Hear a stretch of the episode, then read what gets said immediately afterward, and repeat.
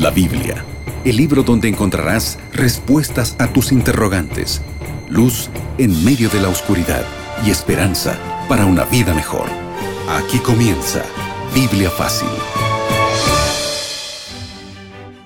Y es con gran alegría que te saludamos. Estamos en un nuevo capítulo de Biblia Fácil, en una temporada especial, Pablo, el mensajero de la cruz. Siéntete abrazado allí donde tú estás. Hoy estás demostrando que no existen límites, no existen fronteras cuando hay un interés especial por estudiar la palabra de Dios. Y aquí estamos, diferentes culturas, diferentes horarios, diferentes países, con un solo propósito, de poder aprender lo que Dios tiene para nosotros a través de su palabra. Bienvenido y que Dios bendiga grandemente ese deseo que tienes de poder conocer más de Jesús. Que el Espíritu Santo hoy pueda iluminar tu corazón y juntos podamos comprender el plan de salvación. Bienvenido y bienvenida, Eileen. Pastor Joel, un gusto poder saludarlo y qué bueno estar con nuestros amigos una vez más para aclarar nuestras dudas a la luz de la palabra de Dios, seguir aprendiendo y juntos seguir creciendo espiritualmente. Y como ya sabes, aquí preparamos un curso especial en un formato diferente, que es formato DVD, que, pueste, que hoy puede estar en tus manos y está totalmente disponible y es gratuito, ¿verdad? Así es, Pastor Joel. Es más, yo lo tengo aquí en mis manos, este hermosísimo DVD o DVD está a tu disposición de forma totalmente gratuita. Este DVD titulado Pablo, el mensajero de la cruz, precisamente de eso, desarrolla cada una de las temáticas de una forma más amplia estamos también viendo aquí en esta temporada en Biblia Fácil. En estos 15 episodios, con seguridad Dios va a tocar tu corazón, así que solicita ahora mismo este DVD que está a tu disposición de forma totalmente gratuita solicítalo a través de nuestro número de WhatsApp, que es el más 5512 9810 1460. También puedes ingresar a nuestro sitio web estudielabiblia.com. Allí vas a encontrar este y otros materiales para enriquecer tu fe y tu conocimiento sobre Dios. Como siempre, estamos con en mano y vamos una vez más a ver qué cosa nos tiene que enseñar hoy el apóstol Pablo en relación a nuestra condición, al pecado y la solución. Para ello vamos a pedir la dirección de Dios. Querido Dios, gracias por esta oportunidad que tenemos de abrir tu palabra. Queremos pedirte una bendición muy especial por aquella persona, por aquella familia que hoy está reunida allí en casa, allí en un grupo, allí en una iglesia, para poder estudiar tu palabra. Gracias Señor porque a través de la tecnología y a través de los medios de comunicación nos permites llegar a tantos lugares. Y gracias porque tú impresionaste la mente de la persona que en este momento está sintonizando el programa para que hoy pueda encontrar en ti esperanza y salvación. Danos tu bendición, tu Santo Espíritu nos guíe en el nombre de Jesús. Amén. Siete respuestas a siete preguntas en siete minutos. Amigos, llegó el momento de desarrollar el tema del día de hoy. Por cierto, ya el tercer episodio de esta temporada aquí en Biblia Fácil, hablando sobre Pablo, el mensajero de la cruz. Pastor Joel, vamos a comenzar con las preguntas. Yo veo que usted ya está con Biblia en mano, listo, preparado para poder eh, aclarar nuestras dudas a la luz de la palabra de Dios. Por cierto, en episodios anteriores ya vimos cómo el pecado entró al universo, cómo surgió con Satanás. Pero queremos ir sabiendo un poquito más al respecto porque ya después va involucrándose cada vez con la historia de la humanidad. ¿Cómo entró el pecado a nuestro mundo? Ya vimos, como bien dijiste, Eileen, cómo el pecado entró en el universo y comenzó en el cielo. ¿Cómo se trasladó a la tierra? Dios había creado aquí en nuestro planeta a la primera pareja, Adán y Eva. Y una vez más, como a todos los otros seres, los creó libres e inteligentes. No creó robots programados. ¿Y cómo tú puedes probar que alguien es libre? Cuando le das opción para elegir. Si no, pues ¿de qué manera puede ser libre? Si yo te digo, solamente tienes para elegir esto, entonces no hay libertad. Pero si yo te digo, tienes dos opciones, allí recién se puede emplear o usar la libertad que tienes. ¿De qué manera Adán y Eva debían probar su libertad pasando una pequeña prueba? Génesis capítulo 2, versículo 16 y versículo 17 dice que Dios puso en el huerto del Edén un árbol que era del conocimiento del bien y del mal. Y Dios le dice, no comerás porque el día que comieres ciertamente morirás. Claro que la prueba era muy pequeña porque la prueba era solo de uno no puedes comer. Difícil hubiese sido de todo no podrás comer, solo de uno podrás comer. Ahí sí es difícil. ¿Por qué Dios hizo esta prueba? Porque era la única manera donde ellos podrían demostrar su lealtad y su amor a Dios si ellos pasaban esa pequeña prueba, entonces serían unidos a la familia celestial porque han pasado la prueba de libertad, donde cada uno de manera libre y voluntaria elige servir a Dios. Solo que Dios no solamente dio libertad, Dios dio inteligencia, la capacidad que el ser humano tiene para poder razonar y distinguir aquello que está equivocado. Lamentablemente, el ser humano cayó usando mal su libertad y su inteligencia. Dios les advirtió que había un solo lugar donde ellos podrían caer, el fruto prohibido. ¿Cómo le gusta al ser humano jugar con el peligro? Adán se acercó o Eva se acercó donde no debía. Y allí ella se acerca al árbol prohibido y a quien encuentra no es a ningún Satanás, no es a ningún enemigo, sino a la serpiente, que es el animal más hermosa de la creación, y comienza a hablar con ella. Nunca hables con el diablo. Él es encantador y él es seductor. Él se disfraza. Jamás Eva imaginó que Satanás iba a disfrazar del animal más hermoso de la creación. Hoy Satanás continúa arruinando la vida de las personas escondiéndose detrás de lo atractivo, de lo placentero, de lo bonito. Por eso el capítulo 3 de Génesis narra la triste historia de la caída del ser humano, de la desobediencia del ser humano. Y cómo es que Adán y Eva desobedecen a Dios. Satanás coloca en sus corazones la misma semilla con el cual se contamina en el cielo.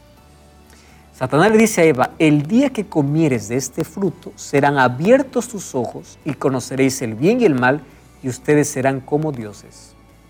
¿Por qué Satanás fue arrojado del cielo? Por querer ser como Dios. Y Satanás sabía que era la única manera de sacarlos del jardín del Edén y de hacer que puedan ponerse de su parte. La misma filosofía. Y yo quiero cerrar esta idea diciendo lo siguiente. Satanás tampoco te obliga, pero Satanás coloca semillas en el corazón. Si tú cultivas esas semillas, dan fruto. Y ese fruto es desobediencia y rebeldía contra Dios. Y la rebeldía y la desobediencia, pues trae consecuencias terribles para la vida. Entonces, ¿qué cosa colocó en el corazón de, de Adán y Eva o de Eva? Duda sobre la palabra de Dios. La duda fue la primera arma que usó el diablo para desviar la mente del ser humano de Dios hacia sí mismo. Ten cuidado con ello. Pastor, es interesante ver que realmente me quedé pensando en una frase que usted acaba de mencionar. Satanás no te obliga, Él no nos obliga, pero sí Él nos deja la duda, nos eh, incita, pero al final la decisión es nuestra. Y cada decisión que tomamos tiene consecuencias. Siempre va a haber consecuencias. ¿Cuáles fueron precisamente las consecuencias que el pecado trajo en nuestro mundo?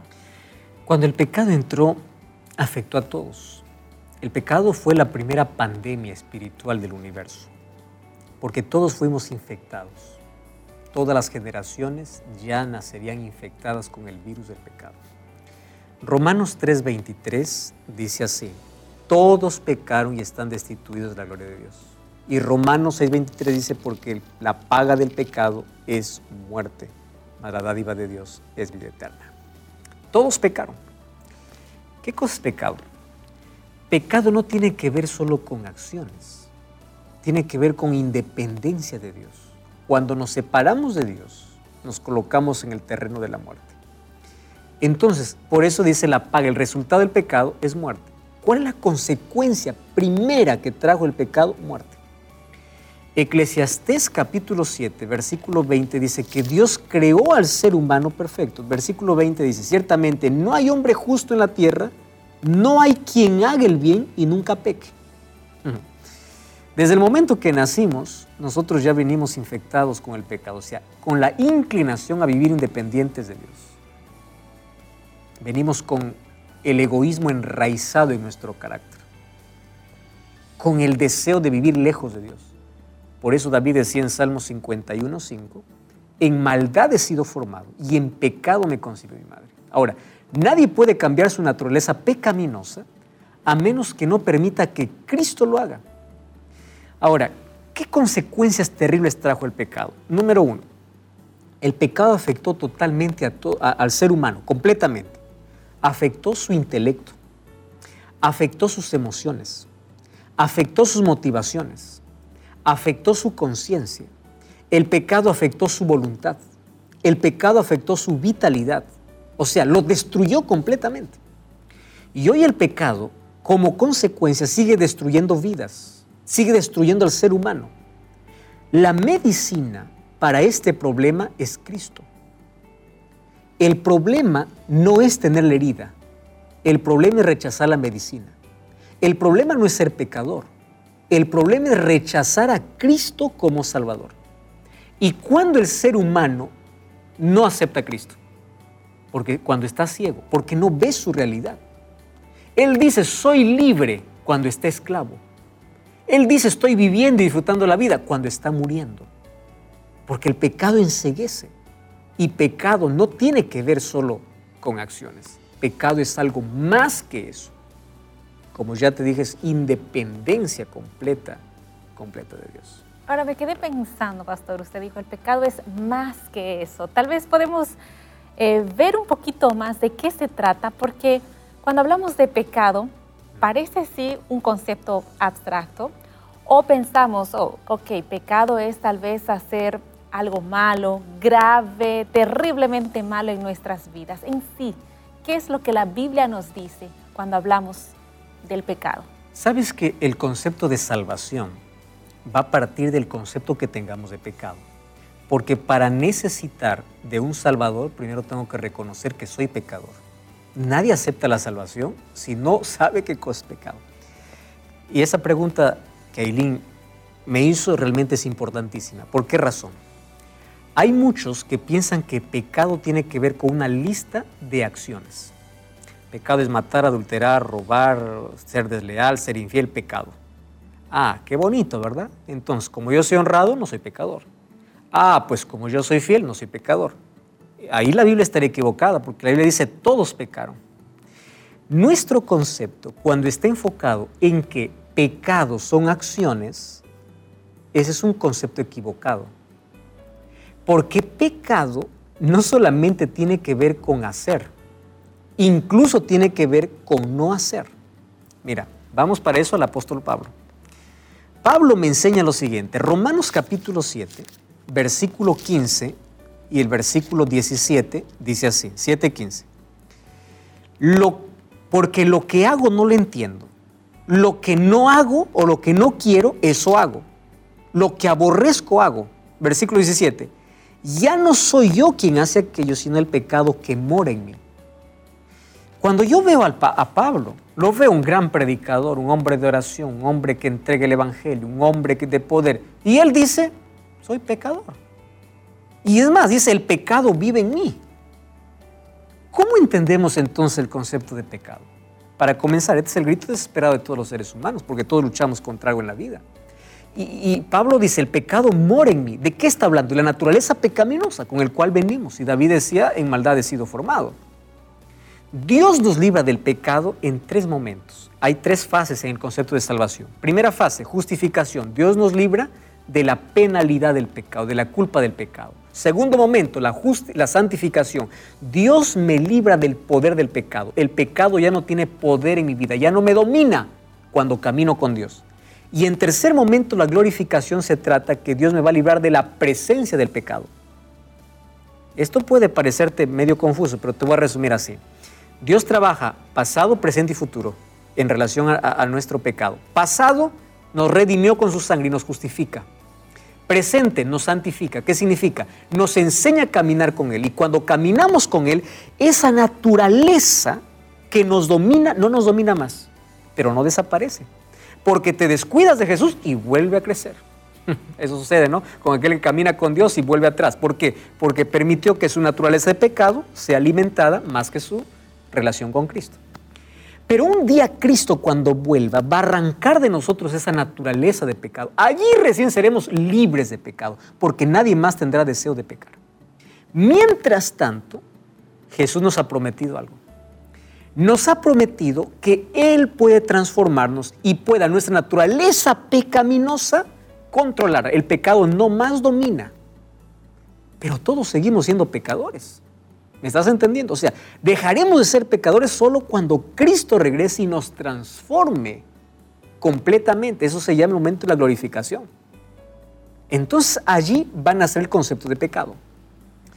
Pecado no solamente es hacer cosas malas, porque aquel que dice que pecado es matar, adulterar y robar, si no mata, adultera ni roba, dice, pues yo soy justo. Por eso que hay personas que dicen, bueno, yo no hago mal a nadie, no necesito de Dios, no necesito de iglesia, no necesito de nada. ¿Para qué? ¿Por qué piensa eso? Porque en su cabeza está que pecado es hacer. Presta atención. Santiago 4:17 dice, el que sabe hacer lo bueno y no lo hace, comete pecado. ¿Qué te parece esto? Tú sabes que tienes que dejar ciertas cosas, no lo haces, estás en pecado. O sea, pecado no solamente es hacer, también es no hacer. Tú sabes que tienes que entregarte a Jesús. No lo has hecho, estás en pecado. ¿Por qué? Porque sabes que es lo bueno, pero no lo haces. Romanos capítulo 14, versículo 23. Todo lo que no proviene de fe es pecado. O sea, las mejores obras que hagas en la vida, si es que no provienen de fe, es pecado. Puedes dar limosna, ser hombre honesto, fiel y, y ser pecador. ¿Entiendes que el pecado no es un asunto de acciones? Es un asunto de naturaleza. Allí vienen entonces dos grupos. Primer grupo que dice, ah, bueno, pecado es hacer cosas malas, yo no necesito de nada, ni de iglesia, ni nada, porque yo soy santo, yo soy bueno, no hago mal a nadie, soy buen padre, buen ciudadano, soy bueno. Mal concepto. Y el otro concepto, ah, no, yo soy tan pecador que yo necesito primero vencer el pecado para ir a Jesús. He encontrado personas que dicen, primero voy a dejar el alcohol, el cigarrillo, el vicio para ir a Jesús. Yo te pregunto, si tú puedes dejar solo, ¿para qué vas a ir a Jesús? Y aquí viene un concepto. Nadie abandona el mal camino para ir a Dios. Cuando vamos a Dios, recién ocurre el milagro para abandonar el mal camino. Entonces, resumiendo todo eso, pecado no es una lista de acciones. Pecado es rechazar la gracia de Dios. Pecado es andar dando la espalda a Dios. Pecado es no haber aceptado a Cristo en el corazón. Si tú no tienes a Cristo en tu vida, no importa las mejores obras que hagas, sigues siendo pecador y sigues estando perdido. Pastor, sin duda el pecado trajo y aún trae consecuencias terribles en la humanidad, en nuestras vidas, en nuestro mundo. La pregunta es, ¿hay solución? ¿Será que hay una solución para este problema del pecado? Y claro, porque hasta ahora solo hay problema, ¿no? El problema es que estamos, estamos condenados a la muerte eterna. Mas Romanos capítulo 6, 23, el mismo apóstol Pablo dice lo siguiente, la paga del pecado es muerte, pero hay una coma y un pero que cambia nuestra historia. Mas la dádiva de Dios es vida eterna. El ser humano estaba condenado a morir por causa del pecado, pero Dios antes de formar a Adán y Eva ya tenía un plan. El plan era que como ellos eran creados libres, podían elegir la muerte en lugar de la vida. ¿Y cuál era su plan? Que Cristo tomaría nuestro lugar al momento de pagar la consecuencia del pecado. Hay una frase que dice que antes que Dios diga haya luz, se dijo en la eternidad haya cruz. y el rescate sería por la sangre de Jesús porque Él tomaría nuestro lugar.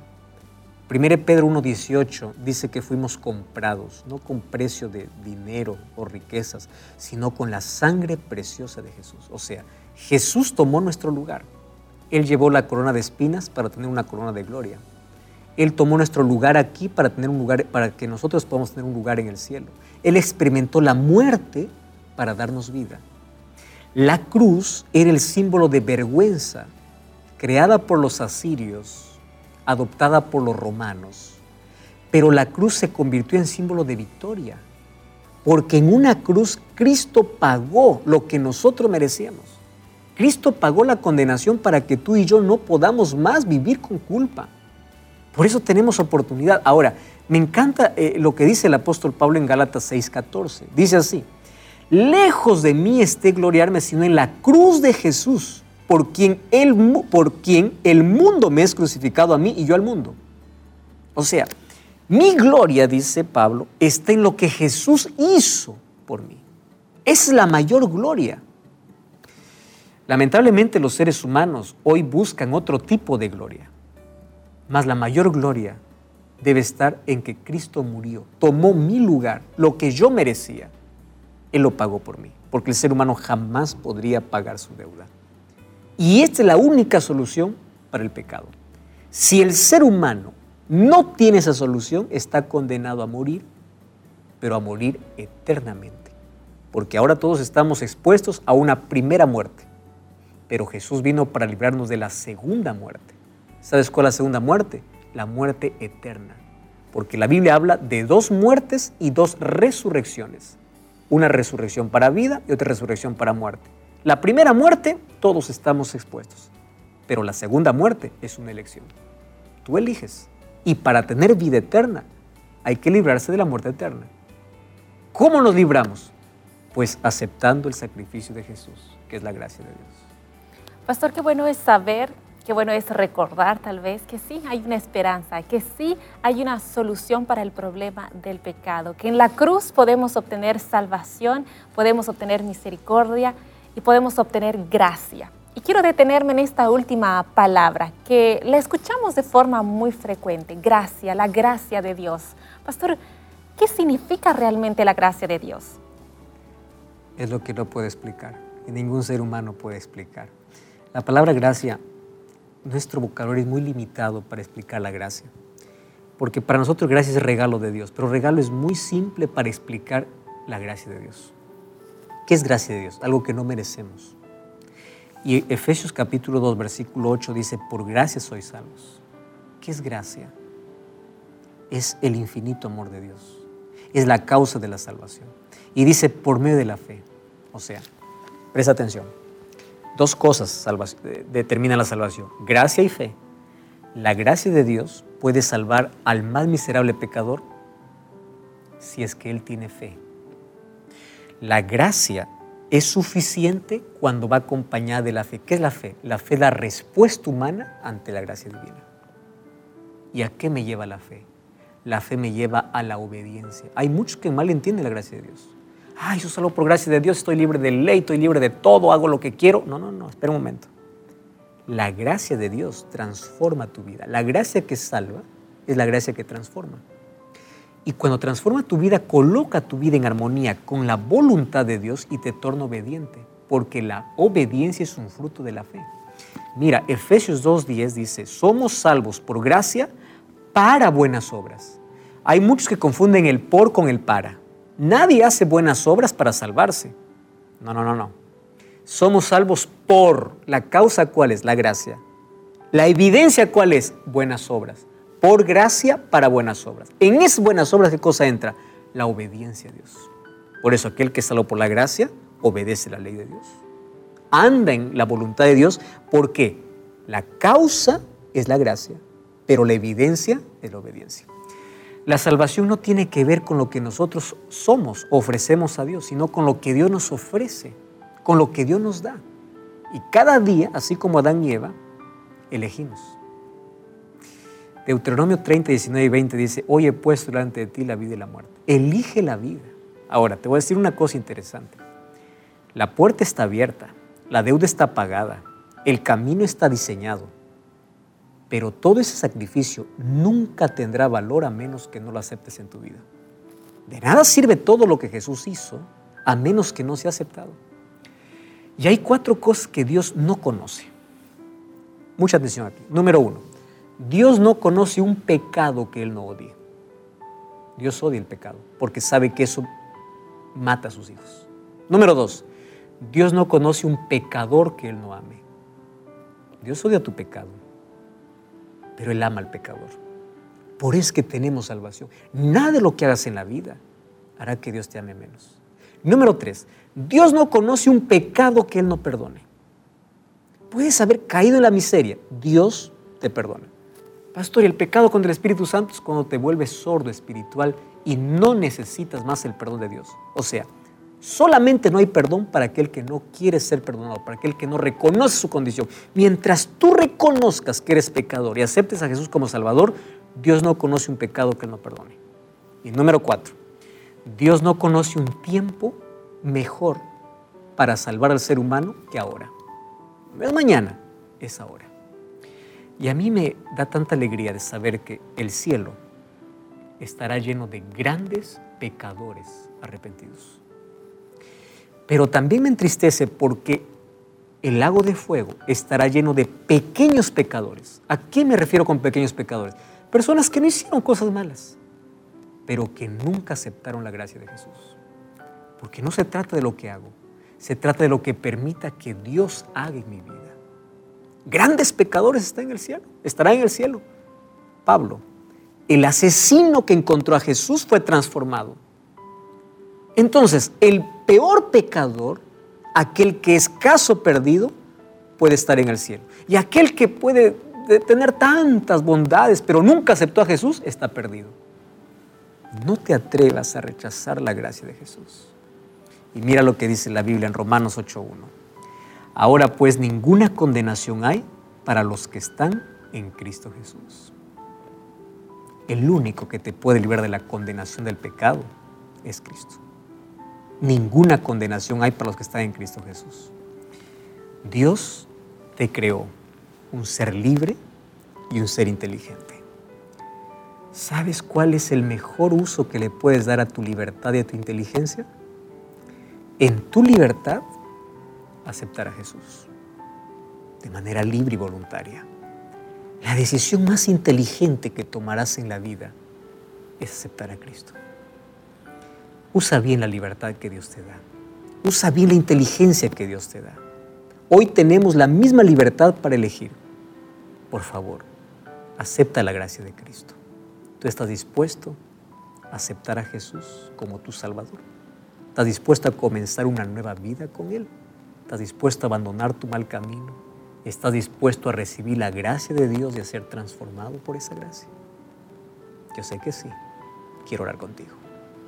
Querido Dios, gracias porque tu palabra nos trae esperanza, perdón y paz. Hoy reconocemos que somos pecadores y aceptamos a Jesús como nuestro Salvador. Y queremos que Jesucristo pueda darnos la salvación que necesitamos. Ten misericordia de nosotros. Justifícanos, santifícanos, para que en un día cuando vuelvas podamos ser glorificados. Danos tu perdón, libértanos de la culpa y de todo lo que el pecado ocasiona en nuestra vida. Cura nuestras heridas, restauranos, restaura nuestra vida destruida por el pecado a una vida construida para tu reino. Acepta las decisiones de tantas personas que en este momento están entregando a ti. En el nombre de Jesús. Amén. Amigos, sabiendo y recordando que la gracia de Dios es infinita, es que llegamos al final de nuestro programa. Pastor Joel. Y como siempre, quiero invitarte para que busques una iglesia adventista el séptimo día. Vamos a seguir aprendiendo sobre la gracia y el amor de Jesús. Gracias por acompañarnos hoy. Nos encontramos en el próximo programa aquí. Así concluimos. Biblia Fácil. Continúa en sintonía de Radio Nuevo Tiempo, la voz de la esperanza.